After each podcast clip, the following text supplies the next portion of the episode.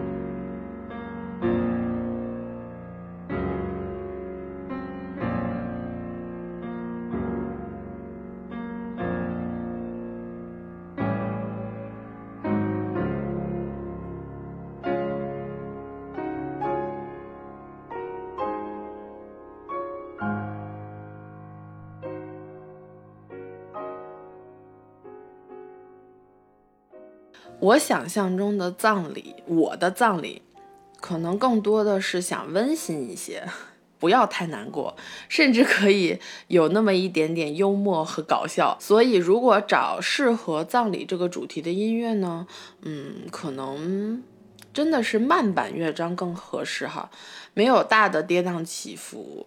呃，我们现在听到的是肖邦第二钢琴奏鸣曲的第三乐章，又被人们叫做葬礼进行曲。肖邦的音乐对我来讲就像药，每年总有那么一个半个月的，我就提不起劲儿，都得靠肖邦才能感觉到被抚慰。这一首三乐章，我乍一听想到最雷同的，竟然是婚礼进行曲。前半段用附点表达的行进感和庄重感是他们非常相似的地方，而中断以后则是典型的肖邦音乐，哀伤的、缅怀的、浪漫的、渐行渐远的，也是非常具有抚慰性的。这部作品我非常喜欢特里弗诺夫演奏的版本，虽然很多人都说他那个演奏就过于的沉重，可是我觉得他的沉重也是一种克制，我可以从中感受到他对生命的那种敬畏之心。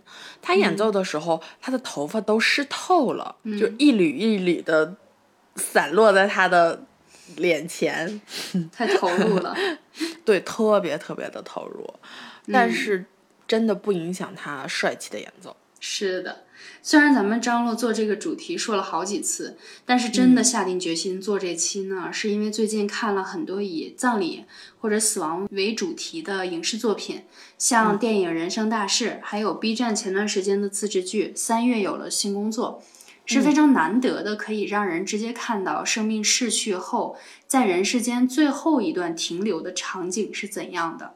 我当时看这部剧其实是为了看郭柯宇，结果意外的发现这个剧真的很好看，推荐给大家。嗯，这部剧我也看了几集，我觉得它更多的是给人们提供对生命的尊重吧。嗯，其实这部剧它的角度真的很好。呃，我们的有台宇宙尽头小酒馆专门有一期聊这部剧的节目，大家可以去听。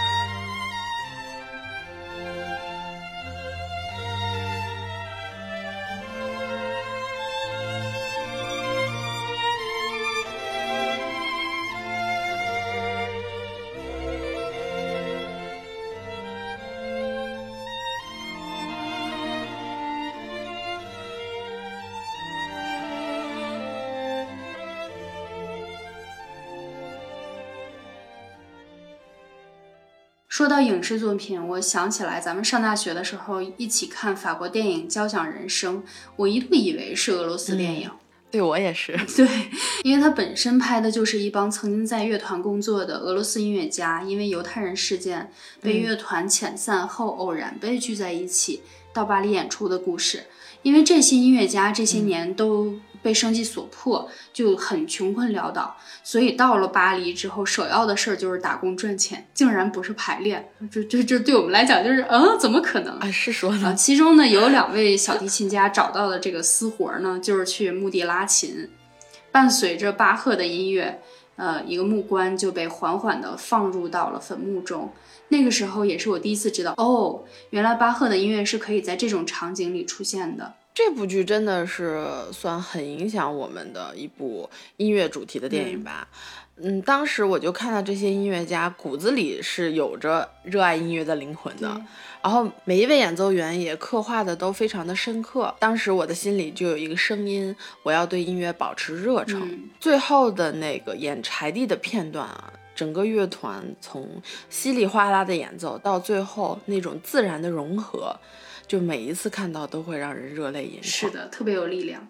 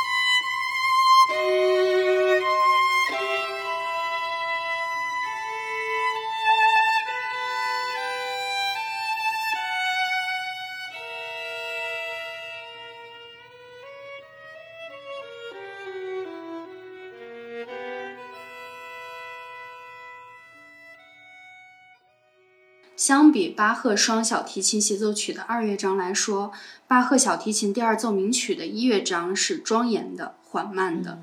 标题 “grave” 本身作为名词的解释就是坟墓、终结和死亡。我第二次在跟葬礼有关的场景听到巴赫，就是在乌克兰。当时我们宿舍走到地铁站，大概有十五分钟的路，路过一栋特别老的居民楼时，听到有小提琴在拉巴赫。走近发现是一家人把往生者的遗体送了下来。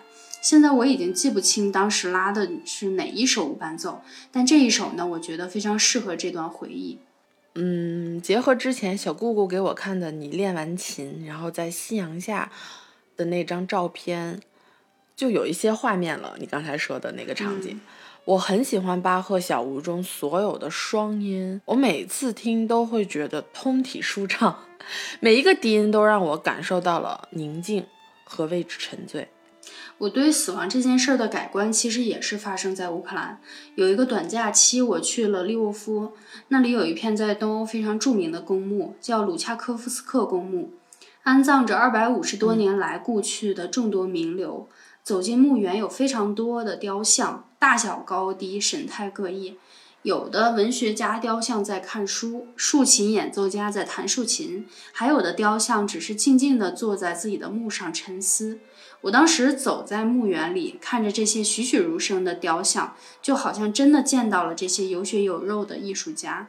那是我第一次觉得死亡是如此美丽，从前的那种恐惧的印象呢，就一下子被推翻了。这种恐惧也会随着人的成长而改变不少吧。我印象中，我。姥姥的葬礼是我一直不会忘记的，应该是在我高三的那一年。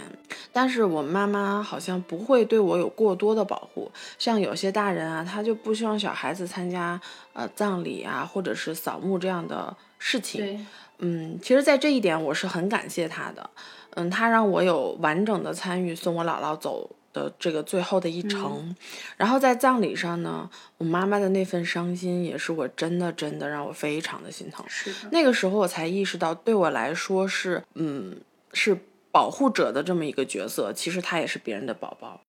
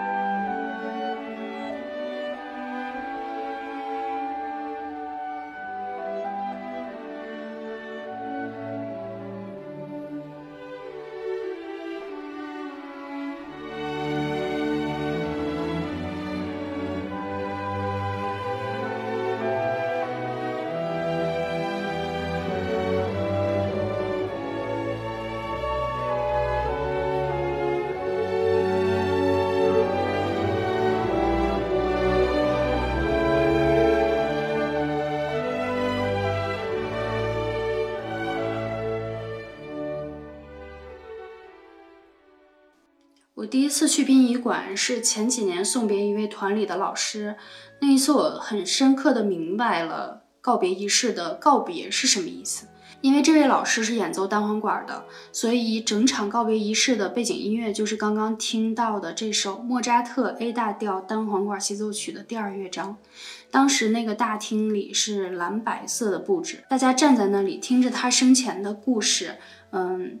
对他有了很多的回忆，伴着单簧管的声音呢，这种追忆甚至有一些温馨。我那时候觉得，可能这就是最体面的告别吧。第一次发现，原来殡仪馆不是一个阴森恐怖的地方，更多的是人们把对故人的爱、尊敬和缅怀，以一种很温和也很体面的方式表达出来的场所。后来，只要听到单簧管演奏开头的两个音，我就能想到这首乐曲和那次告别仪式。我每次听到这个乐章的感受呢，都会有一种治愈感，就是历尽千帆之后的那种平静。它会告诉你没有关系，这里是你的安全屋，一切都会好的，请在这里好好的治愈你自己。在考研的时候，我和我单簧管专业的好朋友一起住。他每次吹这个乐章的时候，都会闭着眼睛，然后边溜达边吹。那个场景 显得他特别的可爱，你知道吗？所以每次听这首乐曲的时候，我都会想到他穿着那套粉红色的睡衣，在屋子里演奏这首乐曲。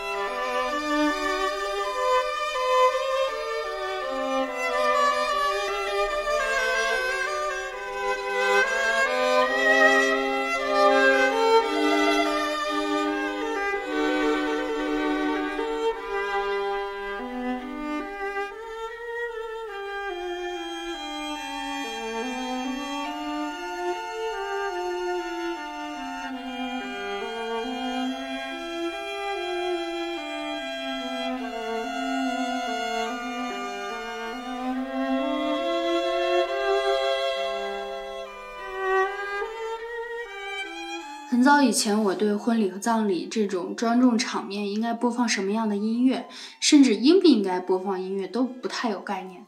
突然有一次跟 Amy 聊天儿，她跟我说：“我婚礼要放这首曲子，给你发过去听一下。”我那时候才意识到，原来婚礼是可以自己挑曲子播的。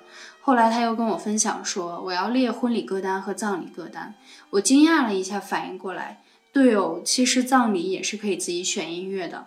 我们说要做这个主题的时候，我就问他要不要分享一首葬礼歌单音乐。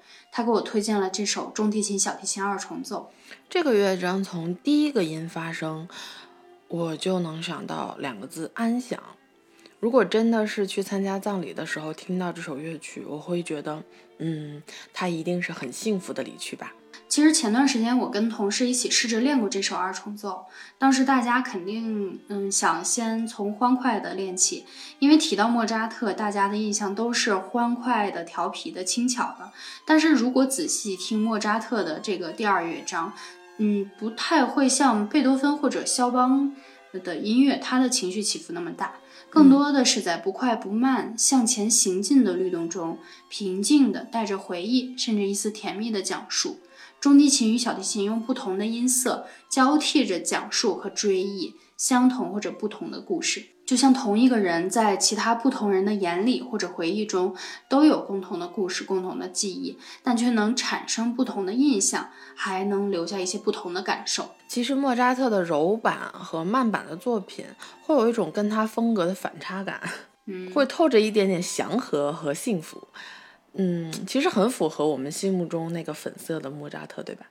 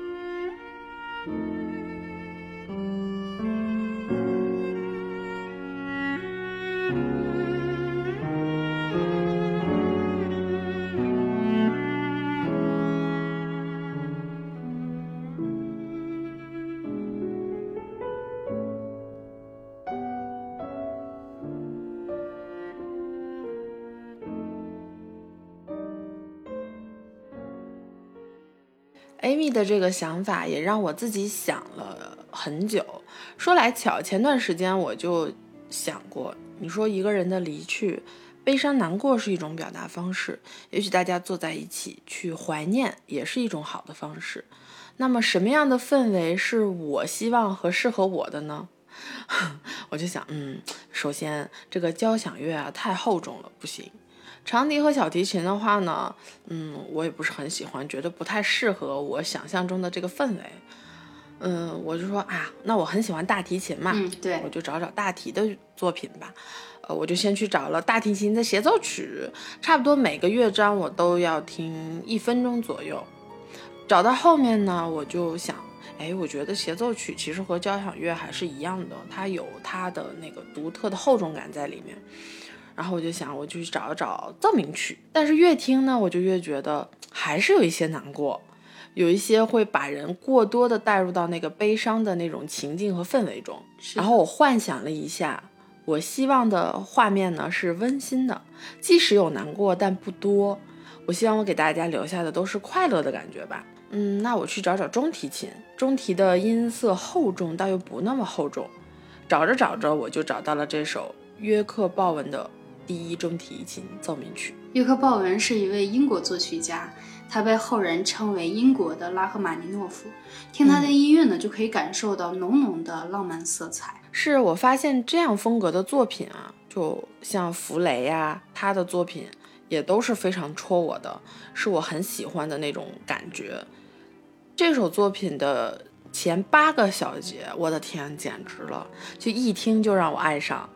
所以，亲爱的 Nora，你能不能答应我，好好练习这部作品，拉给我听呢？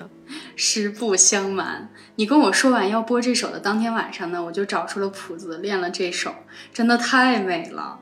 而且你刚刚说到就是中提琴的音色，其实我觉得它是厚而不重，就是其实它很有厚度。总之，我觉得这首写的非常成功，因为约翰约约克鲍文除了这一首，还有其他的中提琴跟钢琴的作品，尤其他这一首的乐章呢，我也特别喜欢。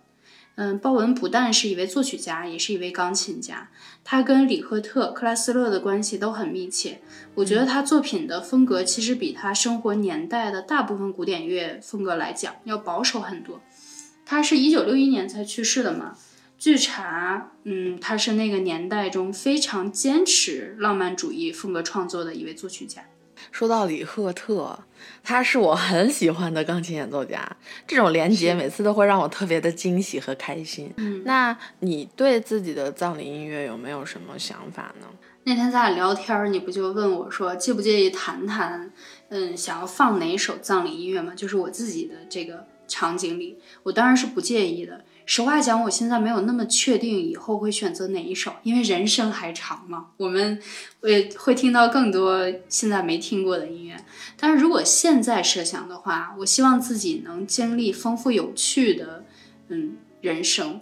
真有告别的那一天，人们也能伴着音乐讲一次关于我的故事，嗯，或者说我坏话、吐槽我都可以。果然是我的好姐妹，我们很多想法真的都是非常相通的。我觉得伴着音乐的告别是一种非常优雅的离去，所以现在让我想呢，我希望能播放《死神与少女》的二乐章，也是我非常喜欢的一首，有死神沉重的步伐，也有少女青春的色彩与稚嫩但坚韧的反抗。其实录这期节目，包括准备的过程中，我一直能想到一个词，就是向死而生。向死而生的意思是明白了生与死的关系，因而能勇敢地面对死亡。积极的生活。二零二二年即将过去了，这一年的结束呢，也代表新的一年即将开始。